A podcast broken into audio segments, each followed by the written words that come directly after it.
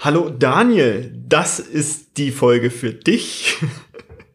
Heute geht's um Facilitation und was das überhaupt für eine Reise ist, wie viel da wirklich im Verborgenen, im Hintergrund liegt und Warum das häufig tatsächlich nicht ist mit, ja, ich mache mal irgendwie eine zwei Stunden Ausbildung und dann bin ich Facilitator und kann alle möglichen Workshops leisten, sondern warum da tatsächlich viel mehr auch Erfahrungswissen dahinter steckt, mit wie gehe ich in verschiedensten Situationen um. Und da haben wir einfach mal unsere beiden Gehirne angezapft und locker darüber gesprochen, was so wie alles zur Rolle eines Facilitators dazugehört, um das mal zu beleuchten und euch vor allem einen Blick hinter die Kulissen zu geben, was wir alles auch so in den Workshops alles treiben. Und dass wir nicht nur vorne stehen und Spaß haben, also haben wir natürlich auch, denn ich liebe diesen Job, sondern wir machen auch ganz viel im Hintergrund.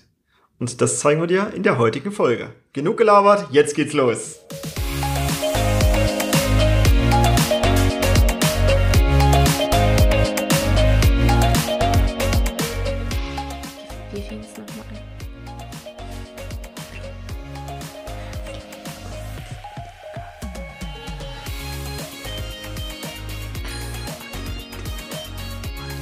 Hör auf, das können wir doch so nicht verwenden.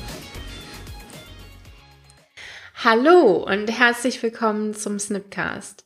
Wir reden über Themen wie Agilität, Scrum, Mindset und alles, was für dich relevant ist. Schön, dass du da bist und los geht's. Woohoo! Ich habe die Bewegung weiter fortgeführt. Das ist, du weißt ja, das ist so ein wie so ein Tanz. Worum geht's denn heute? Facilitation. Aha. Ja. Hey, der Daniel Tanz, gewünscht. Der Tanz mit den Neulandmarkern. Ja, korrekt. Hashtag Schleichwerbung. Ach, Entschuldigung. Es gibt noch andere Marker. Ja, von Edding, aber die sind nicht so geil. Und Sharpies. Oh ja, Sharpies, ja, sind sehr bekannt, ja.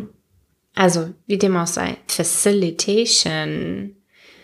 Das fühlt sich schon wieder an wie so ein englisches Wort, mm. wo keiner, wo das ein mm. bisschen, was ist das? Erste Reaktion, die ich irgendwann mal bekommen habe, ist, es gibt ja auch einen, wie heißen die denn jetzt? Die Hausmeister. Facility. Facility Manager. Ja, Nina, bist du jetzt Facility Manager? Auch? auch? Nein, also jetzt mal rein Facilitation betrachtet.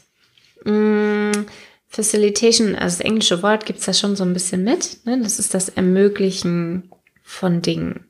Und in den meisten Fällen ist damit irgendeine Form von Moderation gemeint. Ja. Ein, ein moderativer Job. Sehe ich auch so. Das Ausgebildete Facilitatoren sind in der Regel gut darin, Dinge zu moderieren, häufig mit Gruppen oder Teams. Mhm. Deswegen heißt es ja auch häufig, also zumindest in unserem Kontext, auch häufig Team Facilitator. Das ist nämlich jemand, der es möglich macht, in Teams gemeinsam zusammenzuarbeiten. Ich hätte das jetzt auch primär Moderatoren zugeordnet, mhm. die eben meist Workshops geben. Also ich würde einen Facilitator in seinem normalen Umfeld würde ich jetzt tatsächlich bei Team-Workshops beobachten. Das Habitat eines gemeinen Facilitator ist, sind Team-Workshops. Hier kann man ihn besonders gut in seiner natürlichen Umgebung beobachten und was er oder sie alles so da tut. Darüber reden wir heute. Was tut er denn da in seinem natürlichen Habitat? Der, gem der gemeine Facilitator. Ich fand das Wort, was du vorhin gebracht hast, mit ermöglichen sehr mhm. gut. Denn er ist in meiner Welt das Werkzeug, damit Teams tatsächlich Dinge ermöglichen. Mhm. Also hat das Team jetzt irgendein großes Problem, irgendeine Nuss zu knacken, dann hilft ein Facilitator und macht mhm. mit ihnen meist mehrere Workshops um sich da zu einer Lösung hin zu iterieren. Mhm. Und ist in meinem Fall dann tatsächlich ein gutes Werkzeug, um da hinzukommen, indem er eben den Rahmen schafft, mhm. indem er auf die Zeiten achtet, auch auf dieses ganze tatsächlich drumherum, wann sind mhm. Kaffeepausen, ist genug Kaffee da, damit wirklich alle arbeiten können an dem Problem quasi, aber in einem nicht angespannten Rahmen, sondern in einem sehr leichten, wo mhm. halt Ideen fließen. Und das ist tatsächlich eine Kunst, das so hinzubekommen, mhm. dass das zielgerichtet in Richtung wir produzieren Ergebnisse kommt und gleichzeitig aber auch so leicht ist, dass, dass sich alle wohlfühlen, dass Vertrauen aufgebaut werden kann und dass Ideen fließen. Mhm. Das ist so diese Kunst. Denn wir wissen es ja, alle Menschen sind anders und nicht gleich, also funktionieren nicht mit den gleichen Sachen. Und dementsprechend darf ich diese Workshops sehr dynamisch gestalten, dass die auf die jeweiligen Sachen eingehen können. Mhm. Ich weiß noch, das erste Mal, als ich von so einer Rolle gehört habe, Moderation kann jeder. Das war mhm. meine Einstellung. Mhm. Moderation kann jeder. Also jetzt mal ehrlich, so eine Agenda aufstellen und hier ein bisschen auf die Uhr gucken und sowas. Äh, das Redebeiträge aufschreiben, das ist doch alles kein Thema. Wo ist denn da der, der große, dieses Pff, Moderation kann jeder, der ein bisschen Krips im Hirn hat. Mhm. Und dann habe ich angefangen, mich tatsächlich mit Moderation und auch mit Facilitation auseinanderzusetzen. Und wie viel da tatsächlich zusammenspielt. Also mm. du hast gerade diese Bewegung gemacht. Mm. Der Tanz eben mit den verschiedenen Themen, die im Raum sind, der Tanz mit den verschiedenen Personen, Eigenschaften, Charakteren, Stimmungen, Rucksäcken, die mit mm. im Raum sind und auch mit verschiedenen Meeting-Zielmöglichkeiten. -hmm. Also häufig entwickelt sich ja in so einem Meeting eine Diskussion in eine ganz andere Richtung und ein Facilitator trifft häufig die Entscheidung, lasse ich diesen Fluss jetzt zu mhm. oder lenke ich zurück zu dem Thema, weshalb wir eigentlich hier sind. Und das ist wirklich ein, eine richtig krasse Aufgabe. Das ist auch eine wahnsinnige Verantwortung, die da mhm. mit dahinter steht.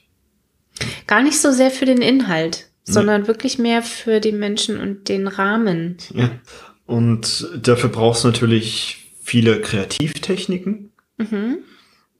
Ich, ich, sehe sehr viel, was mit Facilitation zu tun hat, tatsächlich im Bereich des Design Thinkings, mhm. weil ich da eben so viele Kreativtechniken brauche und ich mache erstmal den Raum auf, also ich divergiere. Mhm mit, da werden Ideen produziert und dann konvergiere ich und dann divergiere ich wieder und dann konvergiere mhm. ich wieder. Also der Double Diamond aus dem Design Thinking. Und genau das passiert auch in einem facilitierten Workshop. Mhm. Die, die Grafik sieht ein bisschen anders aus, aber ich darf einen Rahmen schaffen, um Ideen zu generieren und dann auch wieder zu gucken, wie kriege ich mhm. diese Ideen wieder eingefangen zu einem Ergebnis. Mhm. Ich finde, es gibt auch noch einen großen Unterschied zu einem reinen Moderator, mhm. der noch so ein bisschen vor dem mhm. äh, Divergieren und Konvergieren liegt, ist der Check-in. Mhm. Ein Facilitator macht immer ein Check-in. Und dann kommt eben tatsächlich dieses Themen- oder Problembehandlung in, so wie du gesagt hast, mit Kreativtechniken in ein Divergieren und in ein Konvergieren und ein Divergieren und ein Konvergieren, ja. Und weil eben dann jedes Team das vielleicht anders braucht, darf ich natürlich viel im Petto mhm. haben und wahnsinnig flexibel darauf reagieren, was jetzt in diesem Workshop passiert. Mhm. Und zwar so, dass ich immer die Ruhe ausstrahle und zeige, okay, ich habe das hier alles im Griff und das Team, was ich vor mir habe, einfach mitgeht dabei. Mhm. Und die den Eindruck haben, ja, also wie du schon beschrieben hast, ja, ist ja Pillepalle dieser Job. Mhm. Das ist genau das, was ich ausstrahlen darf. Das ist Pillepalle. Und die verhalten sich gerade so und so, also brauchen sie wahrscheinlich eher die und die Technik und in einem anderen Fall eben anders. Also es braucht einen riesen Methoden- mhm. und Technikenkoffer. Ich brauche ein riesen Gefühl für all diese Methoden, die da drin sind. Es reicht mhm. mir nicht, wenn ich das gelesen habe, ich brauche ein Gefühl dafür, wo, wo sind die Knackpunkte, was, was setze ich jetzt wirklich ein und was ist wahrscheinlich die Konsequenz daraus und auch wie viel Zeit brauche ich dafür.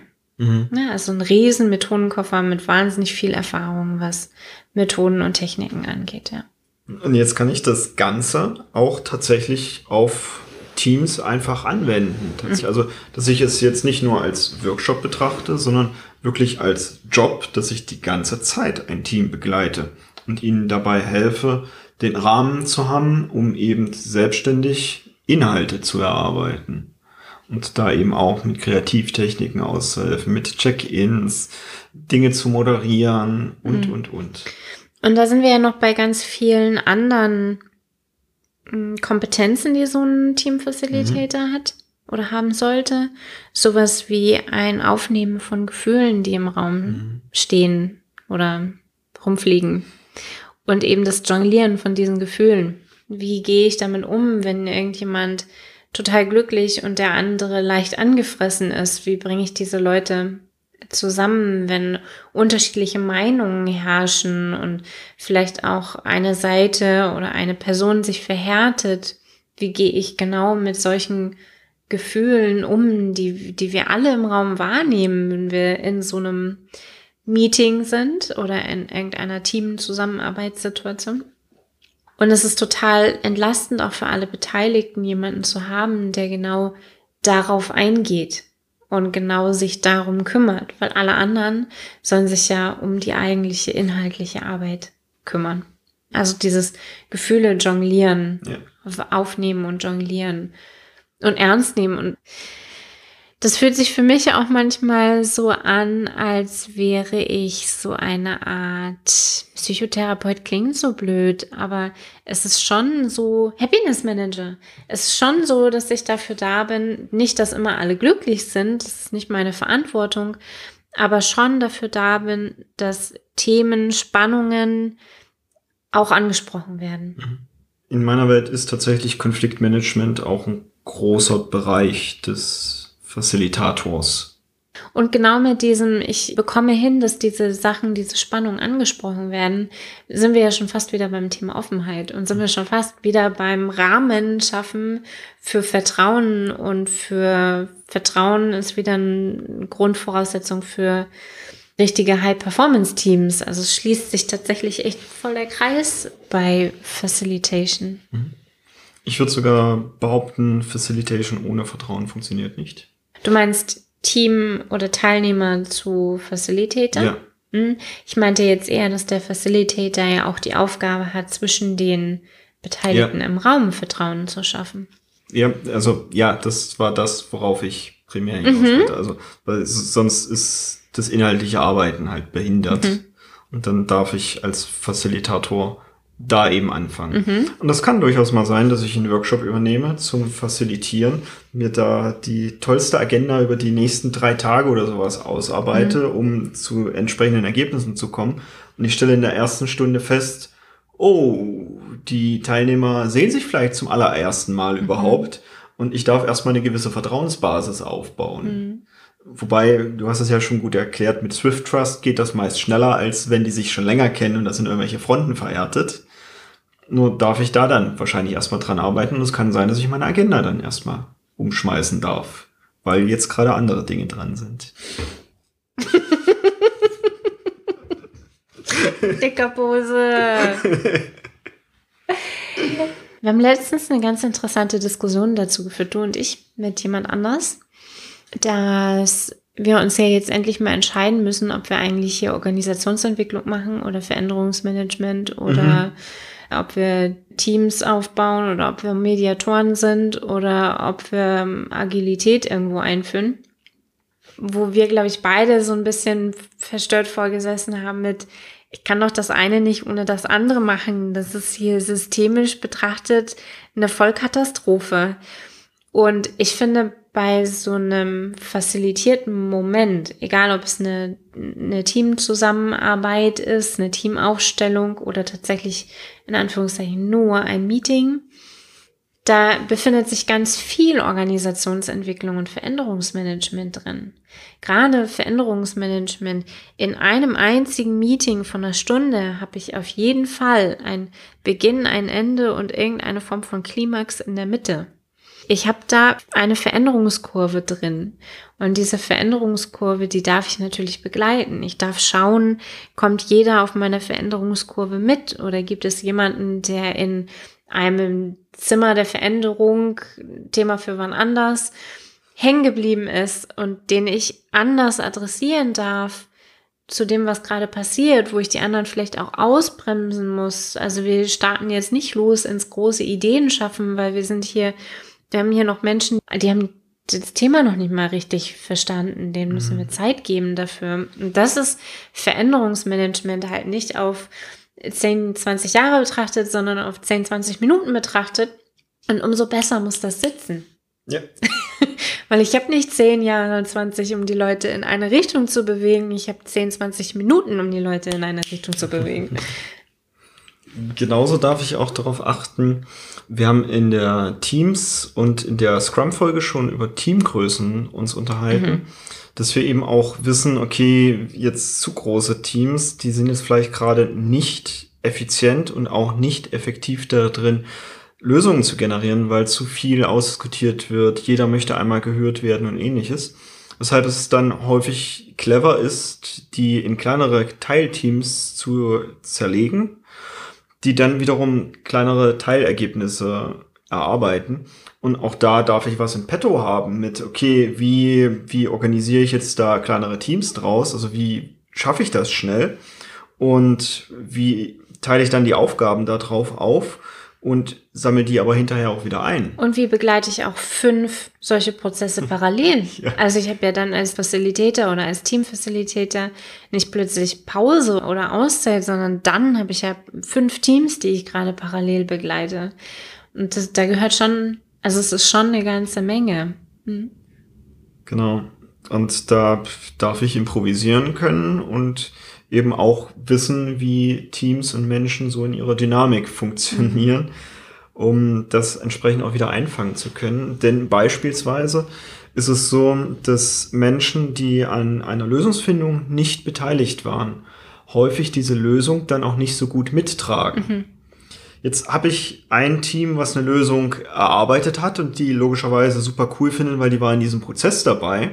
Und jetzt habe ich andere Teams, die dann im Plenum vielleicht nur das Ergebnis mhm. hören und dann eben Fragen stellen, wie habt ihr auch dies bedacht und habt ihr auch jenes bedacht und das hier und hier weiß ich nicht so ganz und so weiter. Wo meist die Teams, natürlich haben die auch an alles gedacht. Also wir haben ja die Experten im Raum. Dementsprechend darf ich auch dafür was im Petto haben, dass es da zu einem Konsens kommt. Du hast als Team-Facilitator auch immer die Aufgabe, eine neutrale Instanz zu sein dann. Mhm. Und das, was das, da denke ich manchmal, oh nein, das ist doch so klar. Und da trotzdem eine neutrale Haltung zu vertreten, mhm. sich beizubehalten und, und damit auch eine gewisse Souveränität auszustrahlen. Mhm. Das ist auch sehr wichtig als Teamfacilitator. Mhm. Ich habe auch gerade eine Grundhaltung angesprochen, die wir sowohl in der Facilitation als auch im systemischen Coaching als auch im NLP haben. Wir glauben nämlich, dass all die Lösungen bereits in den Menschen sind, die wir betreuen. Mhm. Also wir haben immer genau die richtigen Menschen anwesend, auch in unseren Workshops und ähnliches. Auch wenn da nur drei Menschen da sind. Es sind die richtigen Menschen und die können die Ergebnisse erarbeiten, mhm. die es eben gerade fordert für diesen Workshop. Ich glaube, wir haben beim Rahmengeben noch ein bisschen was vergessen, weil beim Rahmengeben geht es ja nicht nur um die Agenda, oder einen Flipchart dazu haben, sondern beim Rahmengeben geht es eben auch darum, habe ich die richtige Uhrzeit? Habe ich den richtigen Ort gewählt? Sind die Leute alle freigestellt dafür, wozu ich sie jetzt gerade habe? Mhm. Sind sie vorbereitet auf das, was jetzt passiert, wenn ich gerade so ein Design Thinking Prozess zum Beispiel, wenn die Leute reinkommen und der festen Überzeugung sind, sie machen jetzt eine Schulung in Excel, dann werden die relativ schockiert reagieren auf einen kreativen Design Thinking Check-in.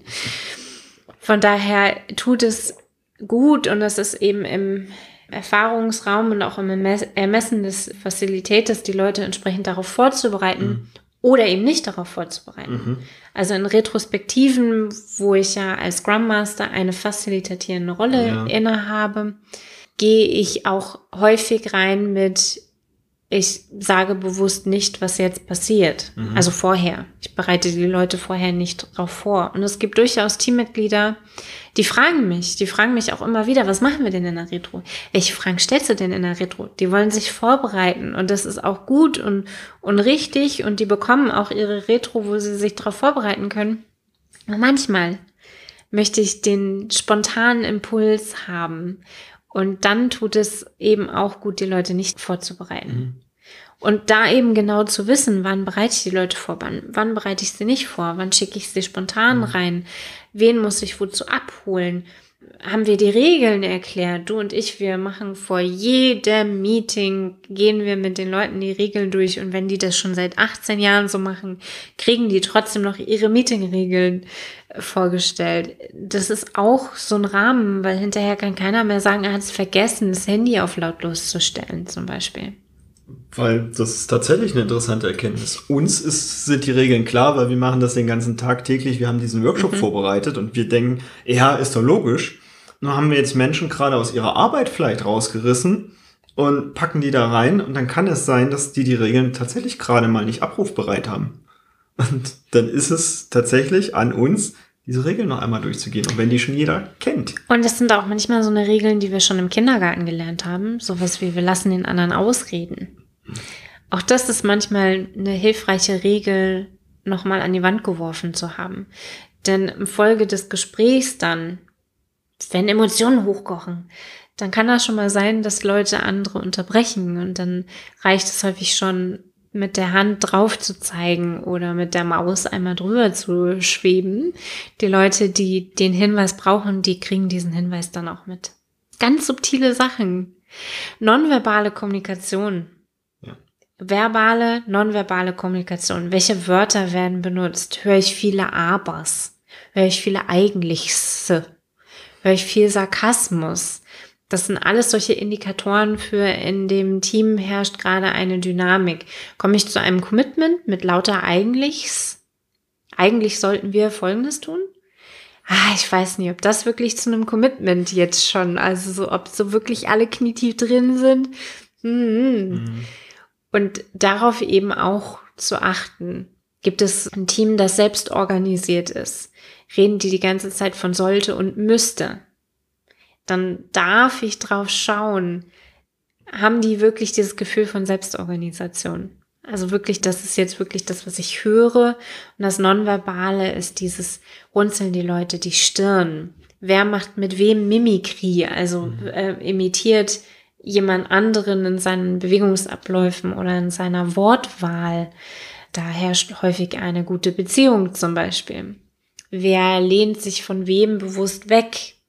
Oder dreht sich weg oder guckt selten in deren Richtung oder in deren Augen und wenn dann nur sehr kurz. Das sind lauter solche Signale, die als Team-Facilitator oder als Facilitator total wichtig sind zu kennen, zu können und dann auch wahrzunehmen, gewahr mhm. zu sein. Deshalb gebe ich ja auch das Seminar Menschenlesen, wo mhm. es ja mhm. um viele dieser Dinge, die du gerade genannt hast, geht, weil das ja nicht das also häufig nicht das komplette Team betrifft, sondern dann eher Individuen, auf die ich dann gezielt eingehen darf. Ja. Das gehört zur Facilitatorenrolle. Da ja. hast du völlig recht. Wie gehe cool. ich mit jemandem um, der viel redet, der ja. viel reden muss? Wir zum Beispiel machen den vorher schon leer. Aber auch das darf ich ja wissen. Also wenn ich weiß, dass jemand, der gern und viel Redebedarf, der braucht wirklich viel Anteile. Und nicht, weil er eine Bühne braucht, sondern einfach, weil er gern viel redet. Oder sie. Dann schließe ich mich 15 Minuten mit denen vorher zusammen und lass sie einfach ausreden. Dann darf sie mir alles erzählen, was gerade passiert oder auch nicht. Jede Sorge. Und auch diese Form von Vorlauf, ne, die Leute vorzubereiten, dass sie dann im Termin entsprechend auch ihr bestes Selbst sein können, das gehört irgendwie auch dazu, ja. Und dann hast du die Check-ins angesprochen, die, wo ja logischerweise viele erstmal fragen, wozu diese Zeitverschwendung, also vor allem wenn ich nur ein Stunden-Meeting habe, warum gebe ich jetzt bis zu zehn Minuten auf so ein Check-in oder Warm-up, mhm. nachdem wie es genannt wird. Das ist halt häufig, um die Menschen tatsächlich in einen anderen Modus reinzubringen. Mhm. Das hat seinen Sinn, um du warst gerade in einem anderen Termin, du hast vielleicht sonst wie was mitgenommen und ich will dich jetzt aber hier gedanklich frei in meinem Workshop mhm. oder was auch immer haben. Deshalb sind wir als Facilitatoren ja da und möchten dich befreien von dem, was du sonst mitgebracht hattest. Das hat sogar noch einen anderen Grund. Ja. Also psychologisch gesehen hat es, also ja, das ist richtig und es hat zusätzlich noch einen anderen Grund. Diese Check-in-Fragen sind immer persönliche, emotionale Themen. Mhm. Das ist nie eine Check-in-Frage, die inhaltlich sachlich zu beantworten ist. Das heißt, wir wechseln einmal die Gehirnhälfte und ich weiß, es ist heute wissenschaftlich nachgewiesen, dass es nicht mehr rein hirnhälftenmäßig aufgeteilt ist. Wir benutzen trotzdem einmal eine andere Autobahn im Hirn, kurz, um was Emotionales, was Privates zu sagen. Und was wir damit automatisch gleich mitmachen ist, das Gefühl vom Vormeeting draußen lassen. Mhm. Es ist einmal ein Reset von meinem wo bin ich denn jetzt hier gerade?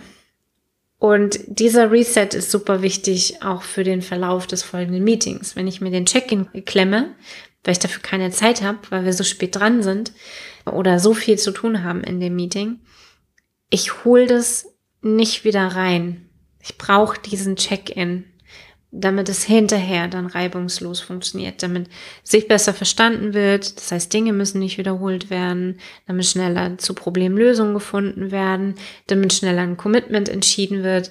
Das passiert alles auf emotionaler Ebene. Wenn ich die vorher einmal resettet habe, alle, die alle einmal die andere Gehirnhälfte benutzt haben, dann funktioniert es deutlich besser. Und wenn ich jetzt einen Workshop tatsächlich im Arbeitsumfeld abhandle, also auch das ist schon eine Entscheidung, die der Teamfacilitator vorher treffen darf, mit bleibt das im Arbeitsumfeld, im gewohnten Umfeld oder gehen wir absichtlich irgendwo mhm. anders hin, raus. Kann es auch sein, dass, ich habe das häufig mit Managern, dass sie so unter Strom stehen, dass sie nicht so ganz abschalten können, weil die haben noch so viel anderes zu regeln. Und dann kann es auch mal hilfreich sein, eine halbe bis ganze Stunde irgendwie während des Workshops zu installieren. Mit da dürft ihr alle E-Mails beantworten. In dieser Stunde, wir einigen uns vorher bei den Regeln. Das ist die Stunde, da habt ihr euren Log.